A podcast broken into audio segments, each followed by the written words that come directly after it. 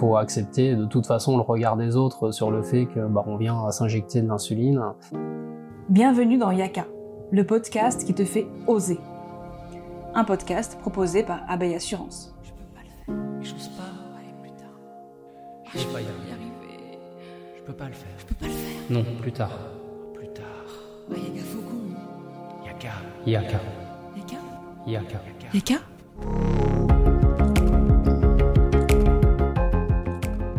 Épisode numéro 1. Déclarer mon handicap à mon employeur, je l'ai fait.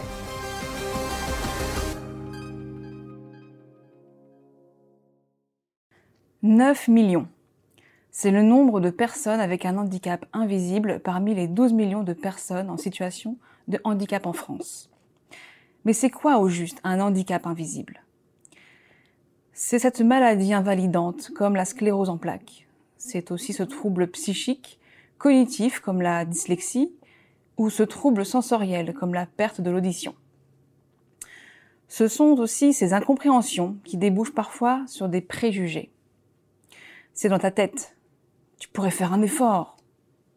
Si dans son entourage proche, les choses peuvent être moins tabous, qu'en est-il sur le lieu de travail?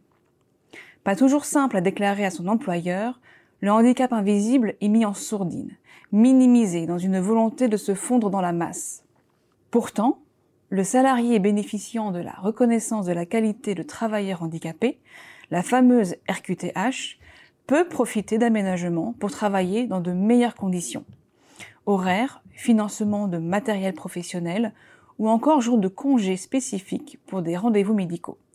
Déclarer son handicap invisible à son employeur, c'est possible. Cédric l'a fait il nous raconte son yaka. Bonjour Cédric. Bonjour Alicia. Comment vas-tu? Eh bien très bien, je te remercie. Peux-tu te présenter en quelques mots? Donc Cédric Petit, j'ai 40 ans, paxé, deux enfants, et je suis inspecteur euh, en assurance agricole au sein d'Abeille Assurance. Ok, très bien. Nous allons passer un, petit moment ensemble autour d'un thé pour moi et une bouteille d'eau pour toi, euh, pour discuter handicap au travail. C'est un sujet que tu connais bien puisque tu bénéficies de la RQTH. Mais avant d'aller dans le détail de cette déclaration, peux-tu m'en dire un petit peu plus à propos de ton handicap invisible? On va dire à titre plus personnel dans un premier temps. Tout à fait. En fait, euh, bah, mon handicap euh, invisible s'est déclaré euh, bah, assez récemment, puisque ça va faire un peu plus d'un an maintenant qu'il s'est déclaré. J'ai donc une maladie auto-immune où bah, dès lors que je mange, je suis obligé de m'injecter de l'insuline. Ok. Ça, c'est euh, relatif au diabète de type 1, c'est ça Qui est plus rare que le diabète de type 2 tout à fait. Qui concerne 90% de la population, hein, je crois. Hein. C'est ça. Et les types 1, euh, bon, un peu moins de, on va dire 8%, euh, et touche plus particulièrement les jeunes. Donc logiquement, ça se déclenche plutôt avant 20 ans. Moi, j'ai pris un, peu plus de temps avant que ça se, voilà, un peu de marge.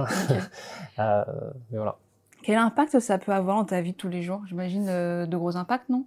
Bah alors l'impact il est quotidien ou en fait euh, moi je le résume euh, concrètement à, bah, l'insouciance de manger ce que l'on veut que je pouvais avoir auparavant un peu comme Monsieur tout le monde. Mmh. bah on perd cette insouciance tout simplement parce que dès lors qu'on consomme quelque chose, faut se poser la question je mange quoi en termes de sucre? Puisqu'en fait euh, derrière il faut s'injecter euh, l'insuline pour éviter les pics de glycémie et les complications qui peuvent euh, aller avec. Ok, ok, je vois très bien. Il y a cette idée reçue qui tient bon, tu sais, tout le monde va le savoir. Je vais être étiqueté RQTH, y compris dans ma vie privée. Alors que le RQTH n'a aucune conséquence sur la sphère privée. Il n'y a pas de mention de statut dans les questionnaires de banque, d'assurance, de mutuelle, par exemple et elle n'a pas d'impact non plus sur les cotisations et sur la crédibilité en cas de demande de prêt. Est-ce que toi, tu as eu aussi ce genre d'inquiétude euh, quand tu as fait ta déclaration? Est-ce que tu as eu un frein en te disant, fou là, est-ce que ça va pas me mettre des bâtons dans les roues euh, d'un point de vue personnel, des démarches administratives du quotidien, euh, par exemple? Alors moi je l'ai pas vu du tout comme un frein, mais plutôt euh, euh à me dire euh, bon autant le faire dans la foulée euh, et être libéré entre guillemets de toutes les démarches, on va dire administratives quand bah, ça nous tombe dessus. et après en plus une, une formalité assez simple qui bah, concrètement je voyais pas d'impact négatif, hormis devenir plutôt un garde-fou pour d'éventuelles complications par la suite.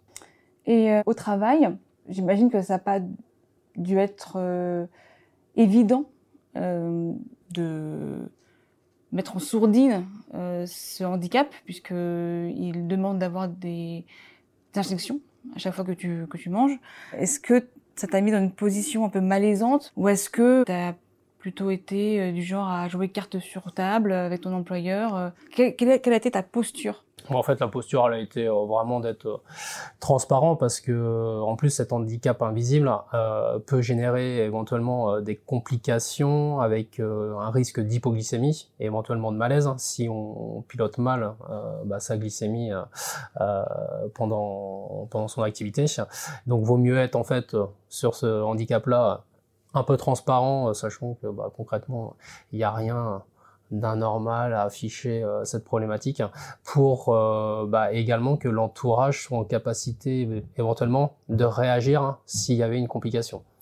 Euh, après, j'ai un dispositif que j'ai avec moi, donc si je suis avec quelqu'un et, et, que je sais qu'il peut y avoir un risque d'hypoglycémie, autant que je le prévienne pour qu'il sache réagir plutôt que après hein, devoir partir dans des grandes problématiques et devoir appeler les pompiers pour une réanimation ou autre.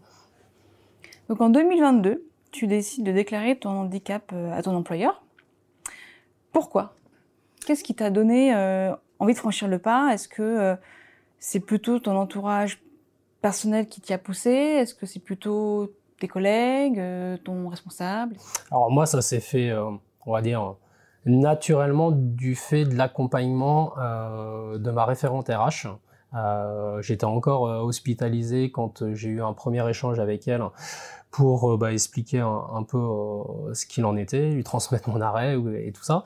Euh, et vis-à-vis de ce que j'avais comme problématique où j'étais transparent avec elle, elle m'a tout de suite évoqué le fait que bah, c'était bah, une, maladie en fait qui était reconnue comme, handicap et m'a expliqué en fait la, la démarche de la RQTH que je connaissais pas du tout puisque bah, c'est une maladie auto-immune et sans référence au niveau familial, euh, enfin, aucun cas euh, de, de, mon côté. Oui, Donc t'avais pas d'historique, t'avais pas de, de hein. personnes dans ta famille, euh, il n'y avait aucun élément qui aurait pu te Il n'y a pas d'hérédité en fait sur un, diabète de type 1, euh, à contrario d'un diabète de type 2, mais là c'est vraiment maladie auto-immune pas de bol, ça nous tombe dessus.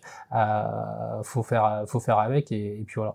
Donc moi, c'est vraiment l'accompagnement et l'explication en fait de, toute cette démarche qui m'a orienté. Euh, donc ma référente m'a orienté après sur euh, bah, la personne euh, référente handicap au sein de l'entreprise. Euh, et donc bah, tout ce qui m'a été expliqué, je voyais pas de, de complications à, faire cette démarche, hormis ce que je disais tout à l'heure, avoir en gros un garde-fou pour d'éventuelles complications euh, sur de l'aménagement de poste, des choses comme ça, euh, qui pourraient se, se, générer par, par la suite. Mais, euh, mais voilà, vu que c'est une démarche euh, simple, je me suis dit, autant la faire tant que j'y suis. Et... Donc pas mal de feux verts. Complètement. Final, euh, très bien. Alors constituer son dossier RQTH demande pas mal de pièces justificatives, les délais peuvent être assez longs, de 4 à 12 mois. Malgré tout, on peut se faire aider par son médecin traitant, qui lui a les formulaires adéquats, ou par une assistance sociale. Pour toi, est-ce que ça a été facile de déclarer ton handicap? Moi, clairement, ça a été euh, entre guillemets facile, hein, puisque bah, c'était la période où j'avais pas mal d'échanges, de rendez-vous médicaux euh, pour vérifier pas mal de choses. Donc j'en ai clairement profité justement pour pas que ça vienne s'accumuler euh, par la suite bah, de cette rencontre avec mon médecin traitant pour lui évoquer faire le formulaire avec lui et puis le transmettre moi derrière à, la maison médicale euh, du département pour euh, bah, que, ça, que la, la, démarche suive. Et comment ça s'est passé avec ton employeur? Est-ce que tu as eu un accompagnement à la suite de cette déclaration? Bah, en fait, l'accompagnement, il s'est fait dès lors que j'ai entamé euh, la déclaration, parce que bah, voilà, référent handicap m'avait évoqué déjà le principe, et dès lors que j'ai transmis euh, ma demande, l'employeur en a déjà tenu compte euh, par exemple sur des rendez-vous médicaux que j'avais euh, bah, à cette période-là, euh, avait déjà tenu compte que ma démarche était était en voie d'enregistrement. vu que j'avais été transparent aussi sur le handicap que j'avais, ça posait aucun problème et m'a déjà en fait délivré des jours spécifiques pour mes prises de rendez-vous. Donc l'accompagnement était total, même en avant, enfin en amont pardon, de ma reconnaissance de handicap au sein de, de l'entreprise. Ok. Donc un parcours euh, et pas d'embûche. Là, c'est euh, euh, plutôt, plutôt, fluide. Ouais, complètement. fluide. complètement. Euh, alors concrètement, aujourd'hui, euh, quels sont les dispositifs dont tu bénéficies? Alors moi, en termes de dispositifs particuliers euh, au sein du travail, concrètement, aucun, puisque euh, bah, j'ai pas de pas eu besoin d'aménagement de poste ou quoi que ce soit. Euh, le fait de gérer mon handicap euh, on va dire normalement sans complications fait que bah, je peux exercer mon métier euh, comme comme il se doit. Alors si j'ai un dispositif, c'est que bah, j'ai droit à 5 jours de congé pour des, des rendez-vous médicaux parce que bah, mine de rien, le handicap fait qu'on a un suivi quand même assez drastique qui change bah, du tout au tout, comme une personne pour, comme moi où je voyais clairement mon médecin une fois tous les trois ans pour un certificat médical. Là maintenant, on, on voit des, des, spécialistes ou autres plus, plus fréquemment. Donc on dispose de jours supplémentaires pour, pour ces rendez-vous-là. Mais après, au sein de, on va dire, pour aménager mon poste ou autre, rien de, rien de particulier. Ton métier t'invite à te déplacer pas mal? Ouais. Est-ce que là encore, il y a des des réflexes, des, des, des choses euh, que, tu, que, tu, mets en place pour euh, diminuer les impacts que ton handicap euh, peut, peut, avoir Alors moi, du coup, un diabétique de type 1 comme moi, en fait, on a des dispositifs, un, un capteur de glycémie, H24, mmh.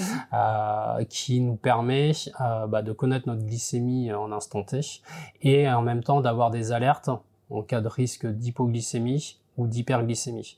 Donc ce qui nous permet, quand on a une alerte, euh, bah, d'intervenir soit de se resucrer si on est en hypoglycémie, euh, soit bah, de s'injecter de l'insuline si on part en, hyperglycémie. Donc euh, voilà, j'ai ça qui me qui me suit partout.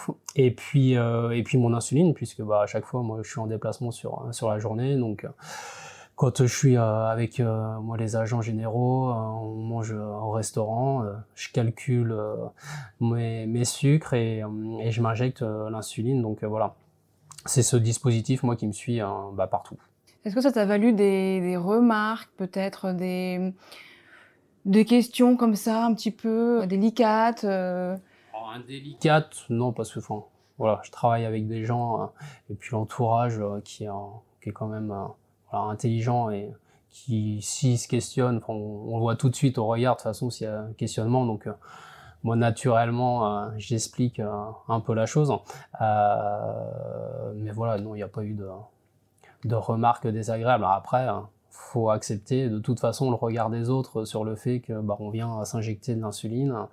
Euh, ça peut oui, poser que... bah c'est pas commun, ça peut poser question ouais. et, euh, et puis voilà. Alors faire cette déclaration RQTH, est-ce que ça équivaut à une sorte de contrat que tu passes avec ton employeur? Est-ce que tu lui dois des comptes?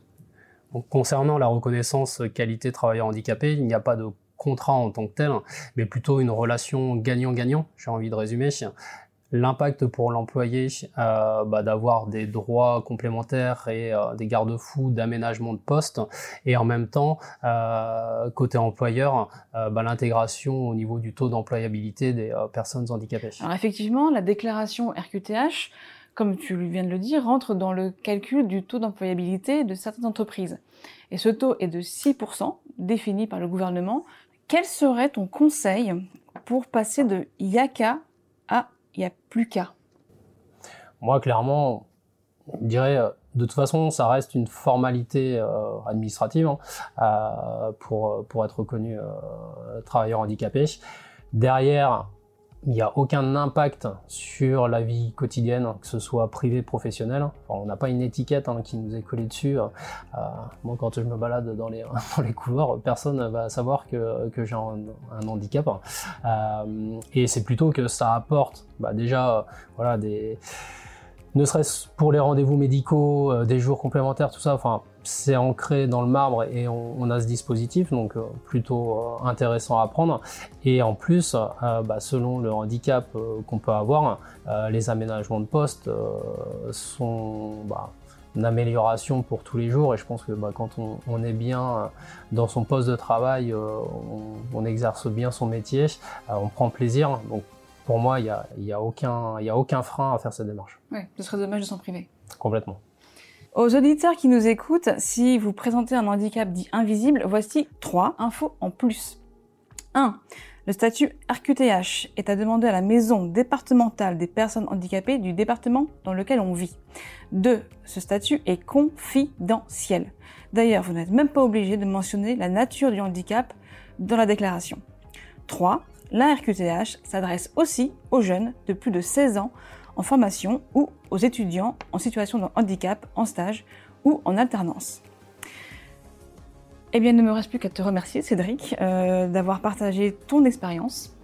Bah, merci à toi, Alicia. On espère que ça donnera l'envie d'oser à celles et ceux qui n'osent pas. Vous venez d'écouter Yaka, un podcast produit par Abeille Assurance.